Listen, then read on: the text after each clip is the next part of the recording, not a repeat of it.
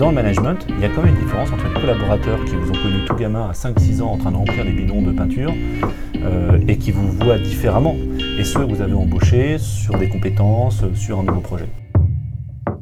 C'est les meilleurs finalement opérateurs qu'on a fait monter. Notre erreur est là, finalement, je pense. C'est qu'on a pris nos meilleurs techniciens, nos meilleurs experts en production, qu'on a fait monter en experts du management, le management de proximité. Sauf qu'à mon avis, c'était pas leur, c'était pas leur tasse de thé, je veux dire.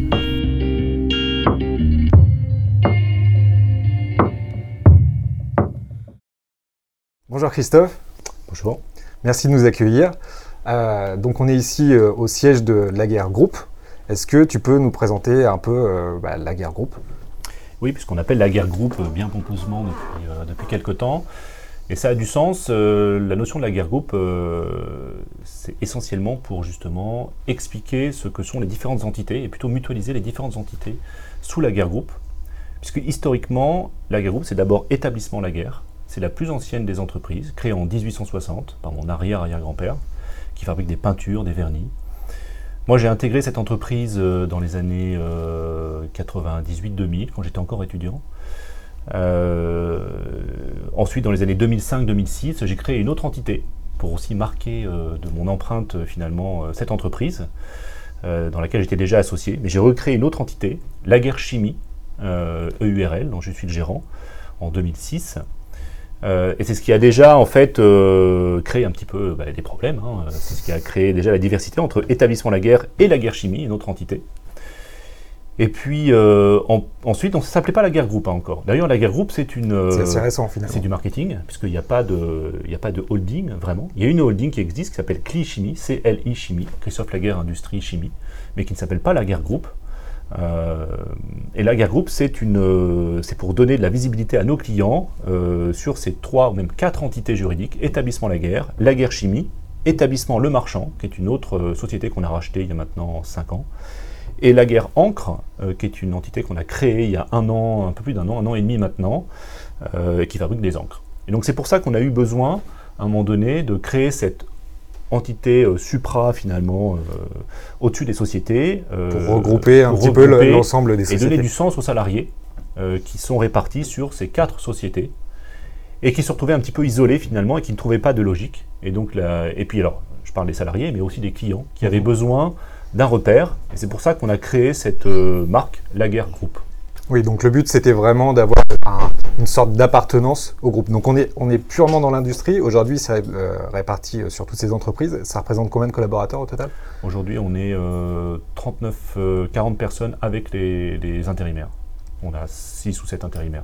Sur, juste sur le site ici ou sur, le site ici, uniquement sur le site. Tout est fabriqué et tout est, tous les salariés sont exercent sur le site à Saint-Étienne-du-Rouvray ici. D'accord. Et sur l'ensemble du groupe?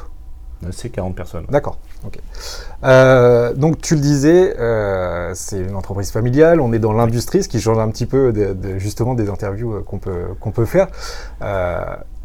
comment toi tu l'as vécu? Parce que finalement, est-ce que c'était écrit que tu devais reprendre? Est-ce que c'est toi, ça faisait partie de ton envie? Tu nous as expliqué que tu voulais apposer ton empreinte. comment tu as vécu ça, justement, cette arrivée à, la tête de, de Pas du tout. là, je, vois mon geste. Hein, je, fais quelque chose comme c'était un, reniement. Euh.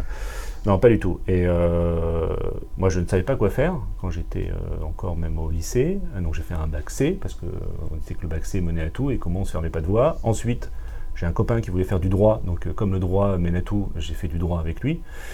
Et, et puis après le droit, ben, je savais toujours pas quoi faire. Et mon père, qui était gérant à l'époque, qui était mon modèle en tant que mhm. père et chef d'entreprise, euh, m'a surtout conseillé de ne pas reprendre euh, une PME industrielle à l'époque. Et m'a dit va plutôt euh, dans un cabinet d'avocat, va dans une boîte d'assurance, mais ne viens pas t'embêter dans une PME et en plus dans l'industrie. Mais vraiment. Hein, oui, donc c'était pas du tout une volonté familiale. Non, il ne s'accrochait pas à un pouvoir quelconque. Vraiment. et il n'en fallait pas plus pour me donner envie finalement de suivre ses pas. donc pendant que j'étais à, à, la fac en droit, je m'occupais de la qualité dans l'entreprise, de l'ISO 9002.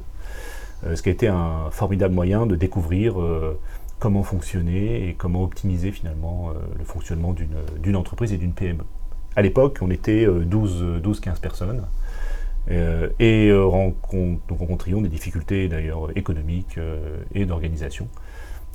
et n'étions membres d'aucun réseau, quel qu'il soit, chambre de commerce, CJD, autres réseaux entreprendre. Et donc c'était cette envie finalement de tenter l'aventure parce que, en tant que. Alors, naturellement, même si on me donnait des parts qui ne valaient rien à l'époque, il n'y avait pas de risque finalement. Moi, j'avais aucun risque. C'est le propre de l'entrepreneuriat à ce moment-là, c'est que je n'avais.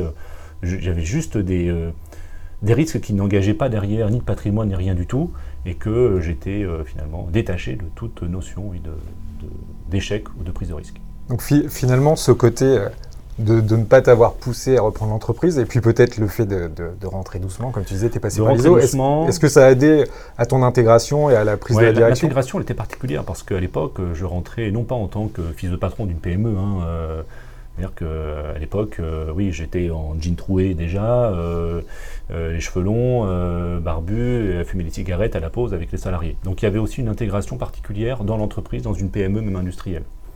Euh, et puis je ne savais pas, j'avais beau faire des études de droit, qui faisaient peur même aux salariés, je ne savais pas ce qu'était le métier de dirigeant, de chef d'entreprise.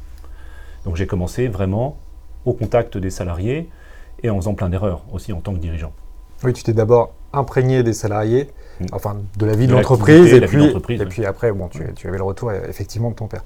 Euh, pour parler un petit peu plus euh, management, euh, donc arrive le moment où tu prends la direction de l'entreprise. Alors, encore une fois, tu nous as dit que tu, avais créé la guerre chimie. Ça, s'est passé comment Ça a été une prise directe? Ça s'est fait au fur et à mesure? Je reviens. Le droit, qui a été. j'ai passé quand même 5 ans en droit hein, avec un de 7 en droit des affaires. Ça m'a appris beaucoup de choses. Euh, mais ça m'a absolument pas appris le management. Euh, il manquait euh, vraiment dans cette formation l'expérience, enfin l'expérimentation et le management. Donc, et c'est ce qui me manquait. Et ce qui me manquait, c'était le contact de, mes pairs, d'autres chefs d'entreprise. Donc je pense que mon point faible, ça a été à un moment donné, justement, ce manque de pratique, de connaissance de moi. Hein. parce qu'à la fac, contrairement même aux écoles de commerce, d'ingénieurs aujourd'hui, c'est qu'on n'apprend pas euh, le management. Euh, on apprend la technique, mhm. euh, on apprend des choses qui sont effectivement importantes, mais on n'apprend pas le management.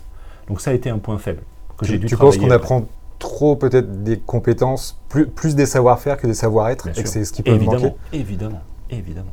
Et donc ça t'a manqué, toi, à ton arrivée Ah bah sans doute, oui. Oui. Ah, ça m'a manqué. Et, tu, as, tu as fait comment Du coup, tu as choisi d'avoir des relais sur le, sur le terrain? Euh, la chance que j'ai eue, c'est que justement, euh, ce temps, euh, c'est le propre des entreprises familiales, mhm. c'est que justement, on n'est pas tout de suite aux manettes et que nos, nos, pères, là pour le coup, des vrais pères, vrais pères, mon vrai père m'a laissé le temps de pouvoir sortir de l'entreprise et d'apprendre ailleurs et d'apprendre au contact de réseaux ou d'autres chefs d'entreprise. Donc c'était la chance, c'était de pouvoir sortir. Et je parle de réseaux réellement, pas uniquement sociaux, mais de réseaux pour le coup là, de chefs d'entreprise et physiques ça m'a réellement permis d'apprendre mon métier de chef d'entreprise au contact d'autres chefs d'entreprise.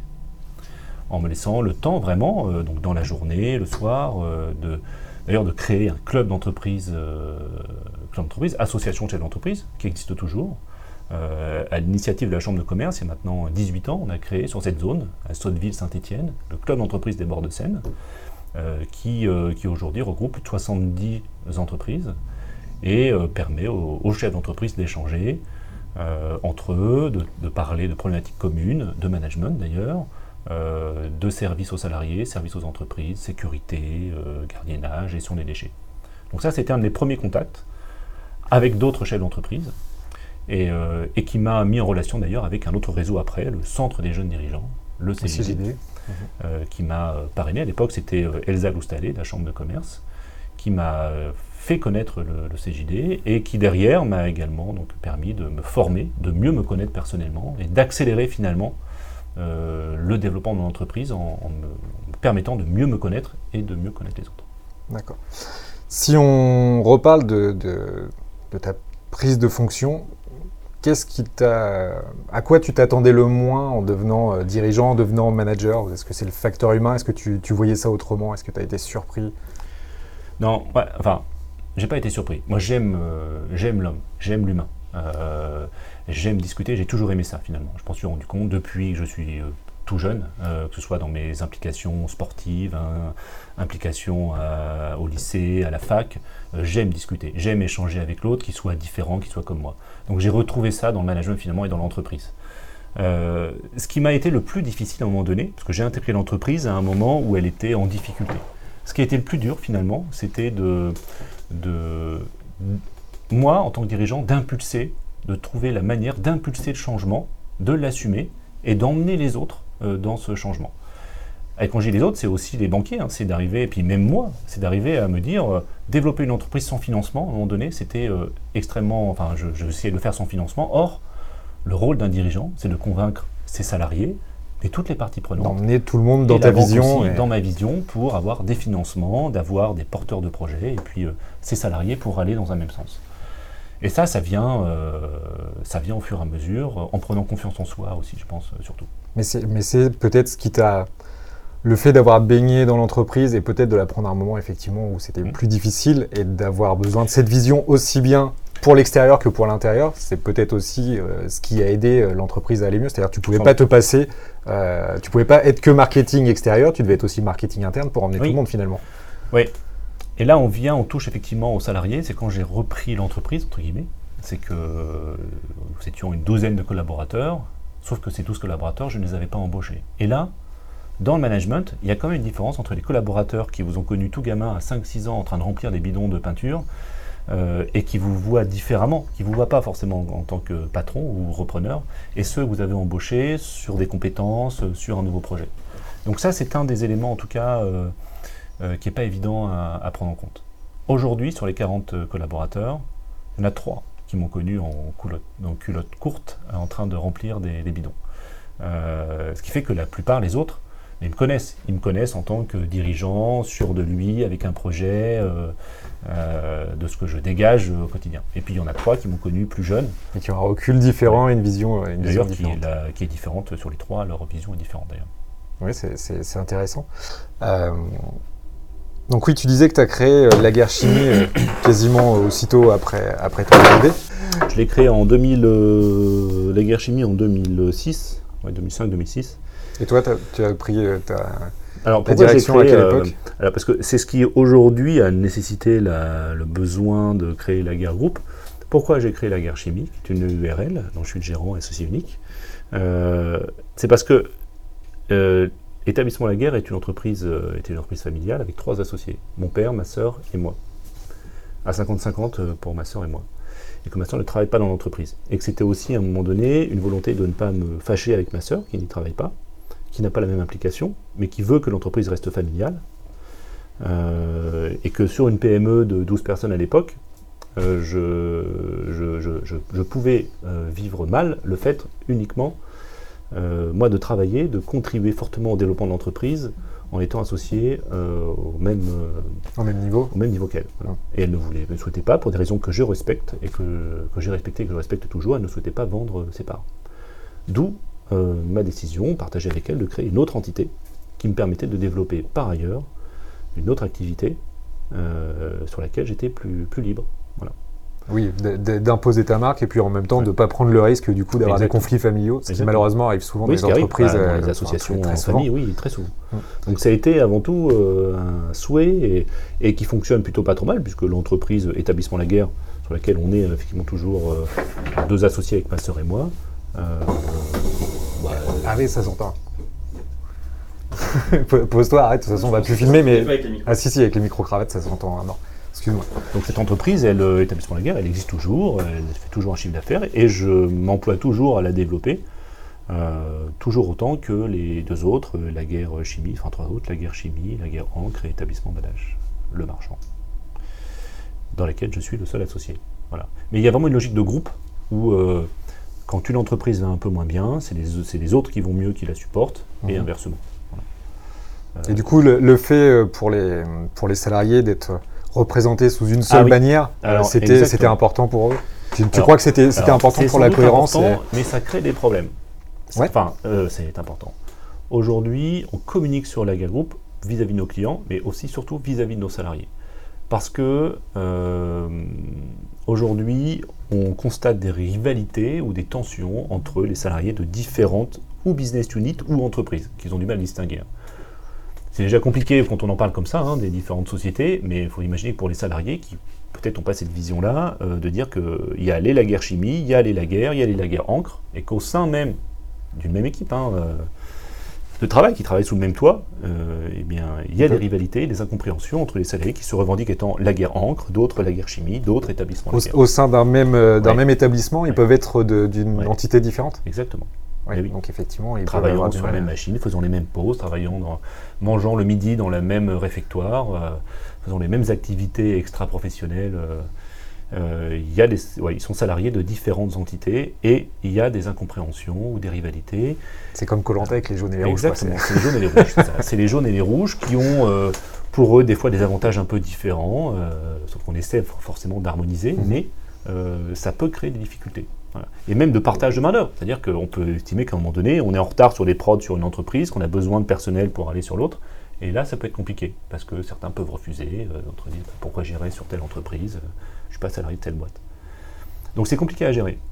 Et le fait d'avoir monté euh, une entité Laguerre Group, ça a aidé ou finalement ça n'a pas changé grand-chose à ce niveau-là? Et, je dirais, ou c'était peut-être un besoin business pur. Hein, on, a créé, il y, a une holding qui s'appelle, donc il n'y a pas d'activité commerciale, qui s'appelle Clichimie, sur laquelle sont salariés les salariés qui ont une activité transverse.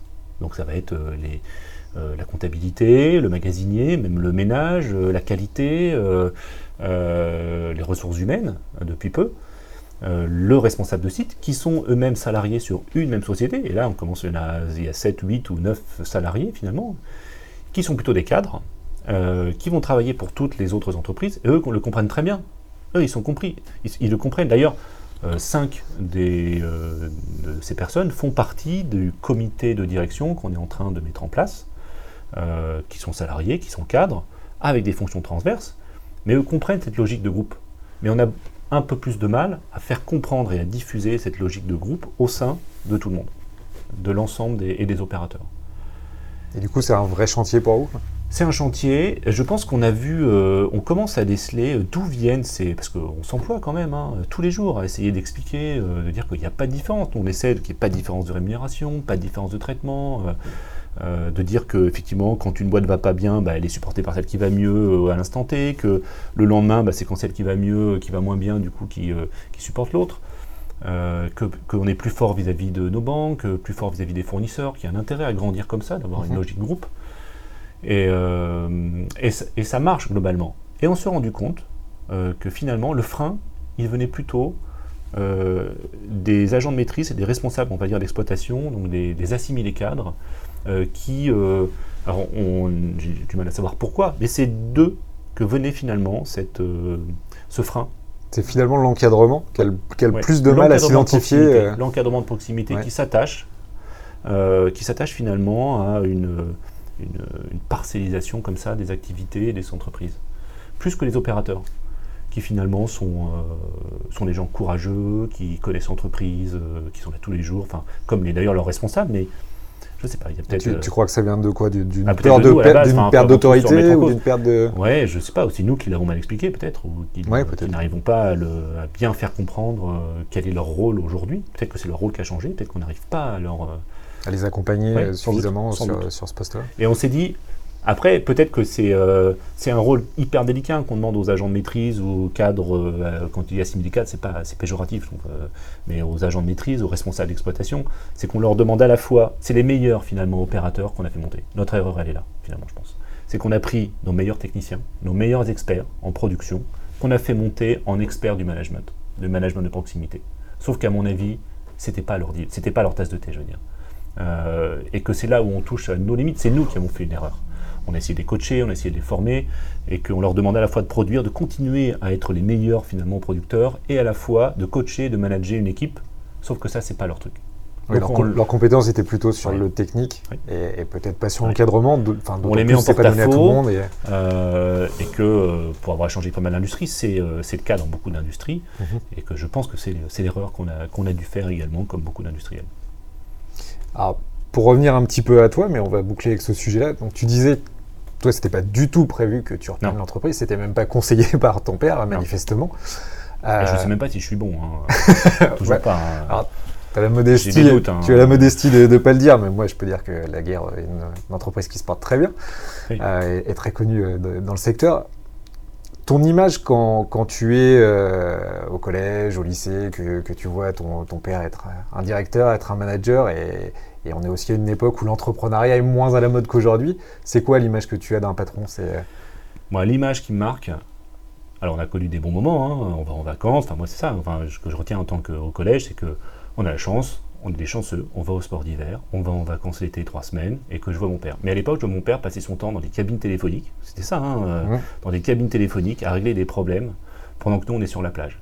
Et puis ça encore, ça va, c'est qu'on a la chance d'être en vacances. Et après, je vois mon père qui emprunte de l'argent à de la famille, je vois mon père qui, pendant les vacances, revient et... Euh, est, bourré de problèmes euh, et, a du mal à les exprimer, euh, n'est pas entouré, se sent seul, ne partage pas ses problèmes.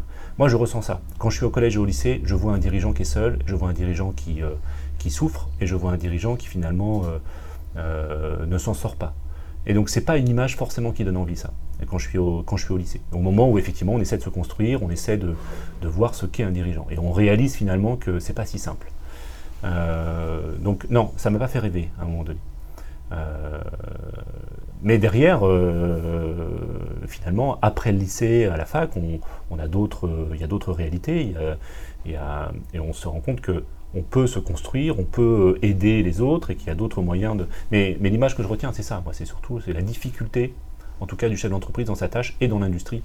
Euh, au quotidien. Et, son isolation, manifestement. Ah et, et, tu penses que le fait d'être entré entre guillemets par la petite porte de l'entreprise, d'être au contact des humains et de voir que finalement, euh, être patron, c'était aussi aider des humains au quotidien, d'autant plus que là, tu t'occupais de la certification. C'est ce qui a pu te décider à te dire que finalement, c'était une carrière pour toi?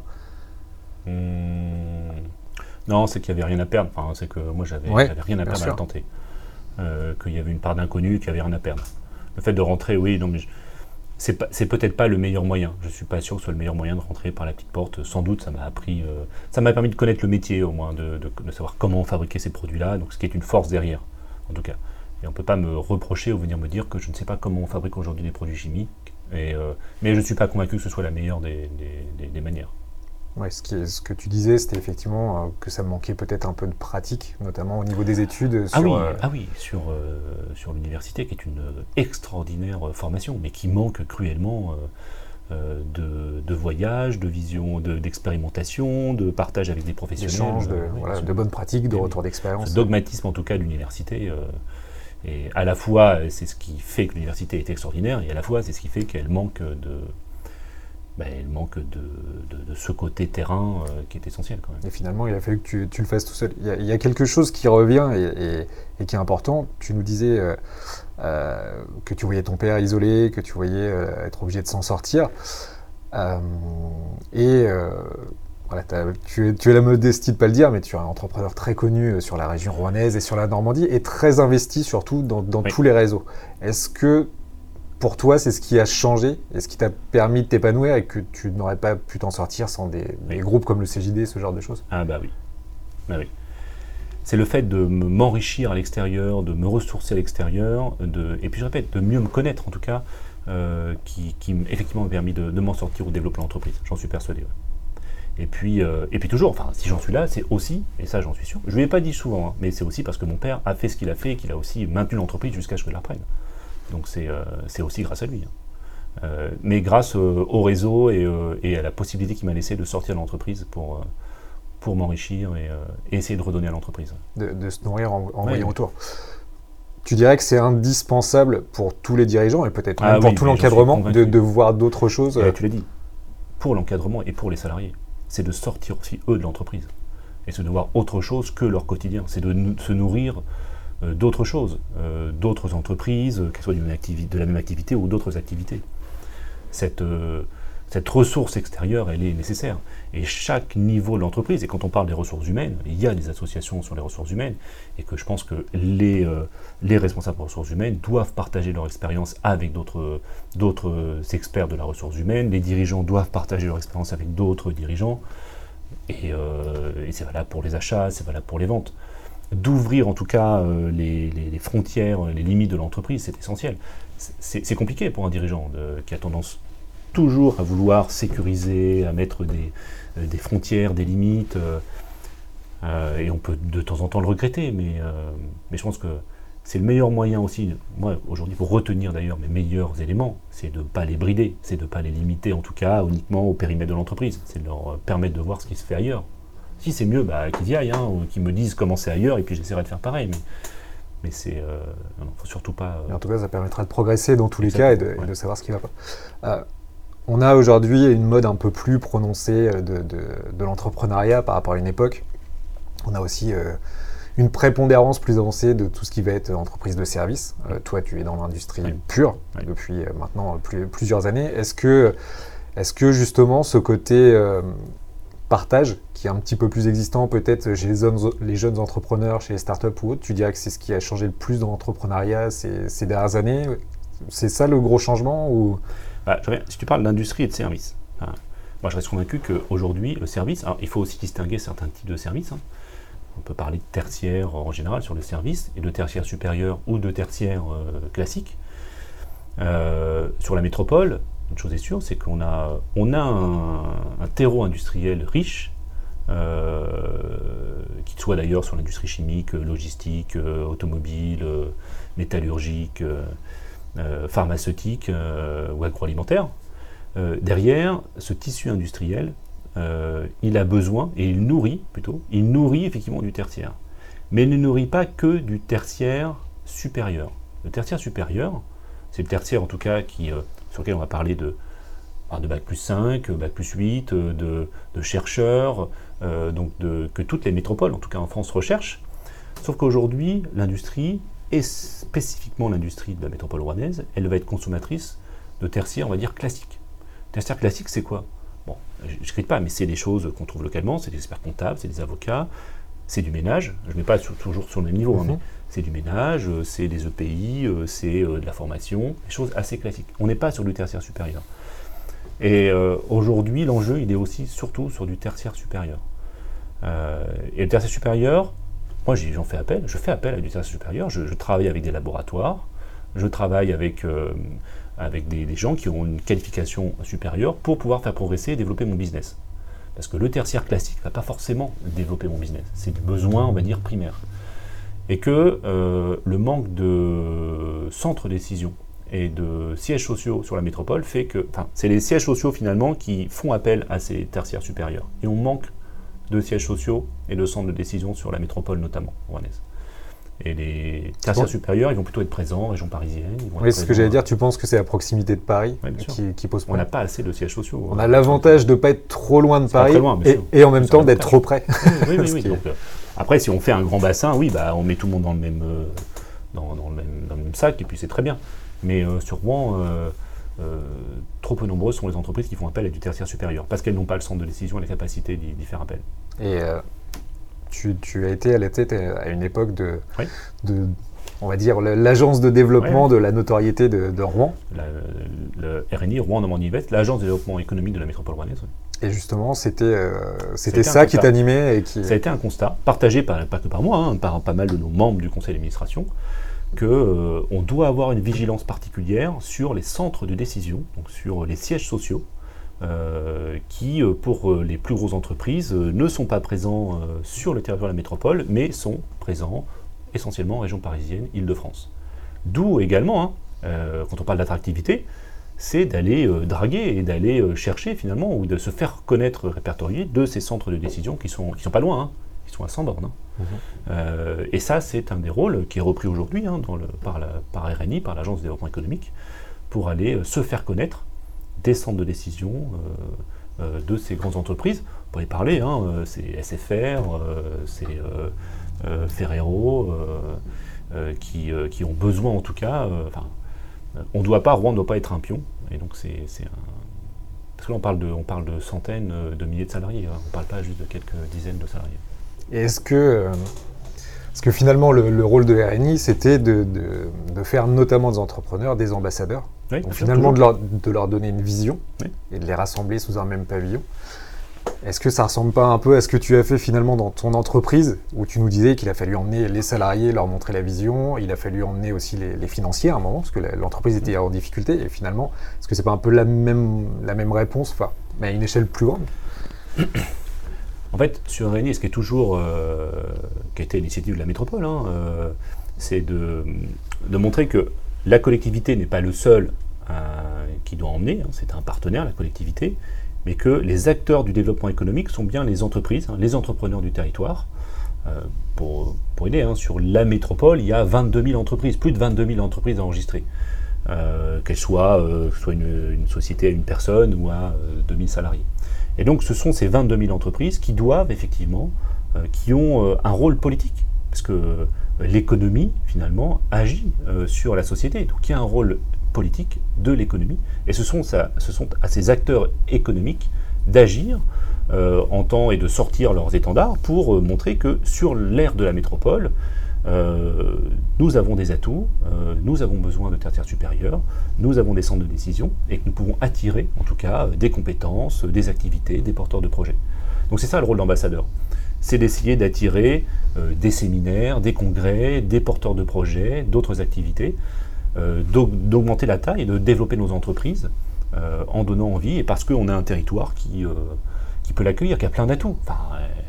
Euh, euh, on a la Seine, on a des bords de Seine, on a, de, on a des forêts, on a des espaces verts, on a des étangs, on a des zones d'activité, on, a des, euh, on a des leaders mondiaux dans l'aéronautique, dans la pharmaceutique, dans l'agroalimentaire, dans les assurances, dans l'industrie chimique. On a tout pour réussir. On a une ville historique, on a des, on a des politiques qui soutiennent l'économie. Enfin, tout est là pour entreprendre.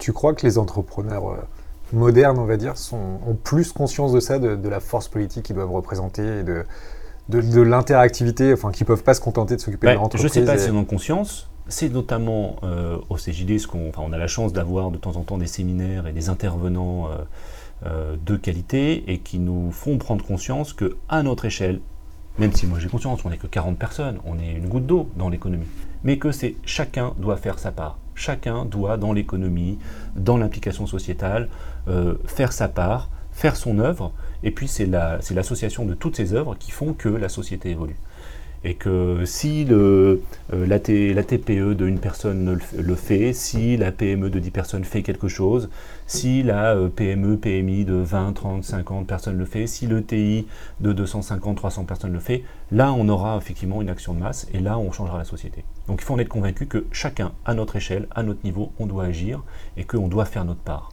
et qu'il y a un devoir d'exemplarité de, chacun. Alors justement, en termes d'implication, euh, tu es impliqué aussi bien à titre personnel que, pour ton entreprise dans, différentes choses, différents mécénats, euh, certains, je mmh. crois que tu es en cours de labellisation RSE, ce, genre, ce genre de choses. C'est quelque chose qui t'apparaît important pour toi, pour tes salariés, pour la collectivité? Ça s'inscrit dans quel schéma? Bah, C'est les deux. Euh, c'est à la fois, alors, je dirais, surtout pour mes salariés, et que bah, aujourd'hui j'ai la chance d'avoir une super équipe non pas parce que je les ai recrutés, enfin je les ai recrutés sur leurs compétences, et que s'ils veulent s'épanouir, c'est qu'ils veulent se sentir euh, bien, c'est que je ne dois pas les brider, et que ces projets qui sont dans, dans l'air du temps, c'est pas pour rien qu'ils sont dans l'air du temps, c'est qu'ils sont porteurs de valeur, ces projets-là, d'une économie justement au service de l'homme aussi. Et que si je ne leur transmets pas ce flambeau en leur disant je mets des moyens à votre disposition, portez ces projets, développons la RSE dans l'entreprise, montrons ce qui est déjà fait, et en plus sur une activité industrielle. D'ailleurs, quand j'ai repris l'entreprise, je pouvais aussi me poser des questions sur me dire que j'utilise euh, de, beaucoup de produits qui sont faits à base d'énergie fossile, euh, euh, carbonée. Euh, je me suis dit, mais comment. Loin du greenwashing.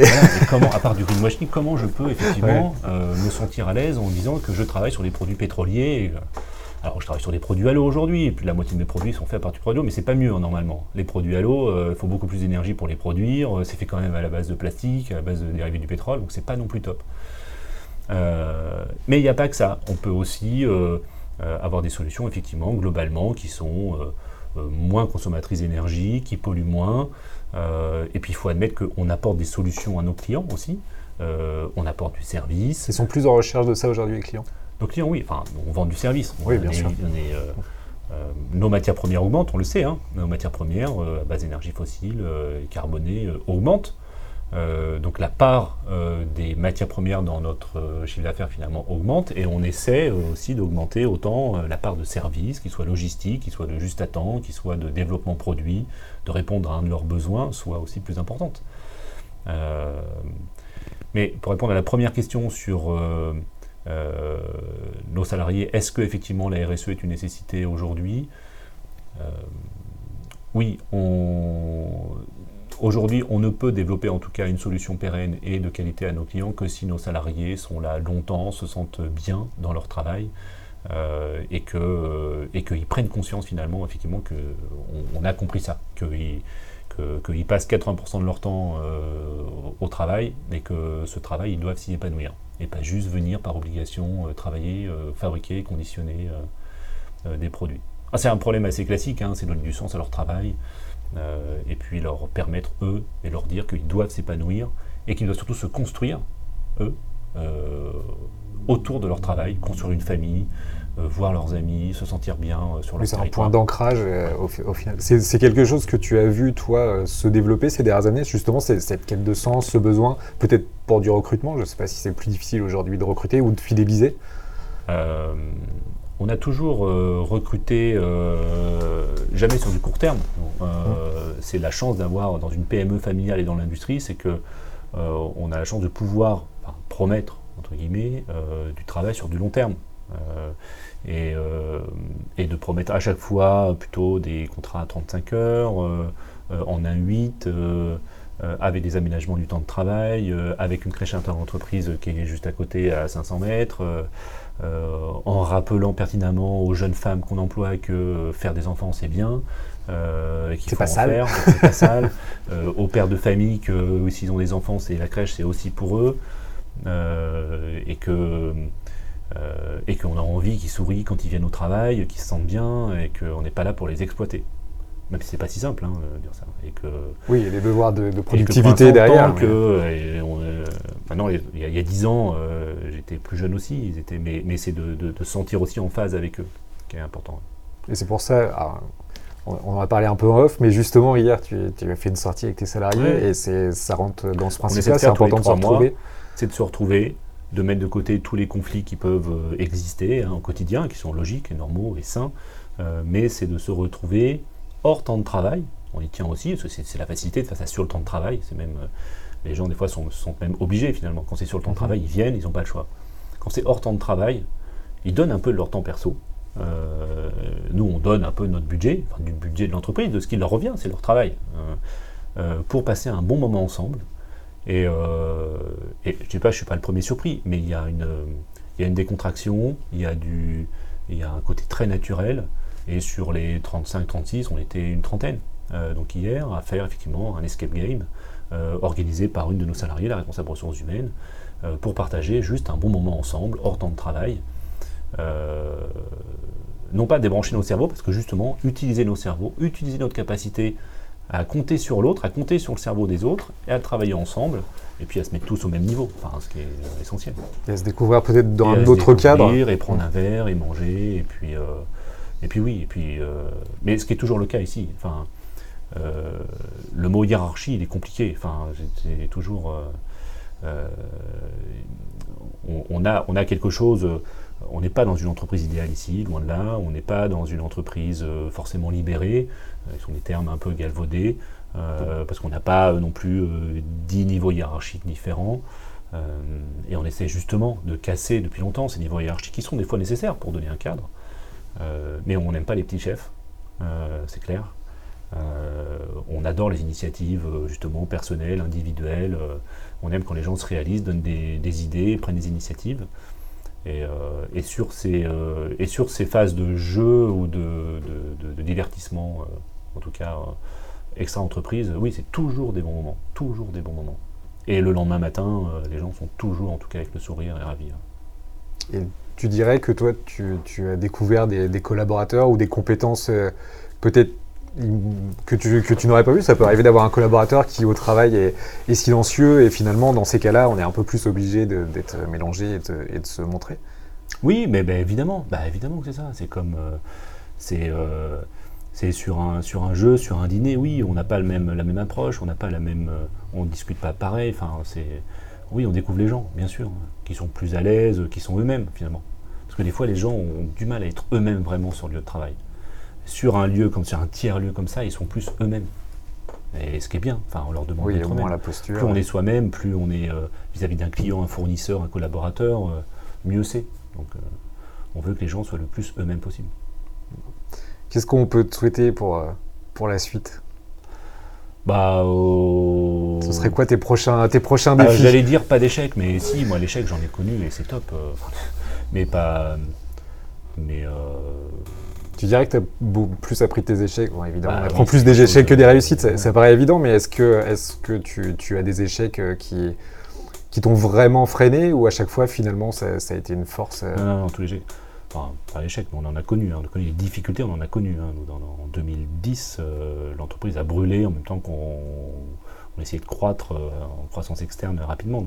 On a connu des échecs et c'est du coup ce qui renforce derrière. On a connu beaucoup quand même de, beaucoup de difficultés. Euh, mais quand on a envie de s'en sortir, généralement on met les moyens et puis on s'en sort. Donc c'est de continuer à avoir envie. Ouais, c'est l'envie. Garder l'envie, ouais. l'envie d'avoir envie. C'est ça. Euh, toujours. Euh, Il y a toujours moyen. On est à des âges où euh, je pense que les gens nous font confiance parce, qu'on, parce que les banques nous font confiance, les fournisseurs nous font confiance. On s'est gardé finalement cette, cette, cette ligne plutôt directrice et puis cette dynamique qui fait qu'aujourd'hui, libre à nous d'entreprendre et puis de développer nos entreprises pour le bien de tout le monde. Et, et toi, dont le père euh, ne voulait pas spécialement que tu, tu reprennes l'entreprise, est-ce que toi, tu imagines que tes enfants reprennent l'entreprise? Est-ce que tu y as un peu réfléchi? Est-ce que tu as encore le temps hein, mais... Ouais, mais je les pousse pas. J'en ai un qui veut être agriculteur, qui veut être éleveur ou euh, céréalier, c'est très bien. Euh, Effectivement, une autre carrière. Ouais, une carrière. Là, on est dans le primaire, on a parlé du tertiaire, du secondaire, là, on, on rentre dans le... Mais euh, bon, non, c'est pas. loin de moi l'envie de les pousser dans quoi que ce soit. S'ils veulent euh, faire le tour du monde ou aller euh, au Bhoutan, euh, très bien. ça, ça te donnerait une occasion de voyage. Voilà. Ouais, ouais. Non, non, non, j'ai pas, j'ai pas du tout cette, pour l'instant.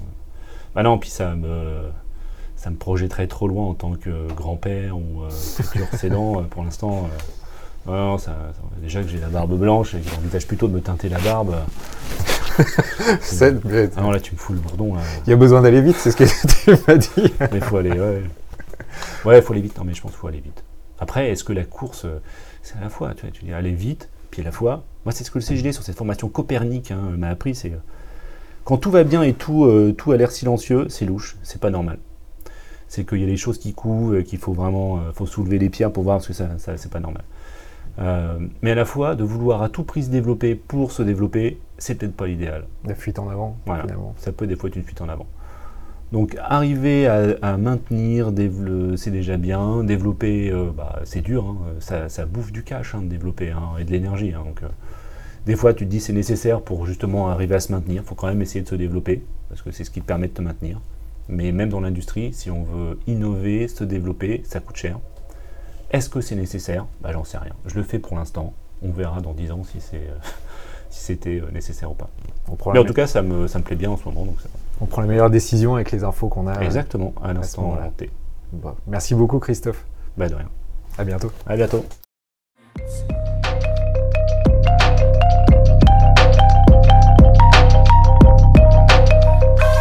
Merci à vous de nous avoir écoutés jusqu'au bout. Si vous avez apprécié, laissez-nous un avis sur iTunes ou votre fournisseur de podcast. C'est ce qui nous aide le plus et nous encourage à continuer. N'hésitez pas non plus à nous faire vos remarques en commentaire ou nous proposer le nom de nouvelles personnes à inviter. D'ici là, prenez soin de vous et à bientôt pour un nouvel entretien individuel.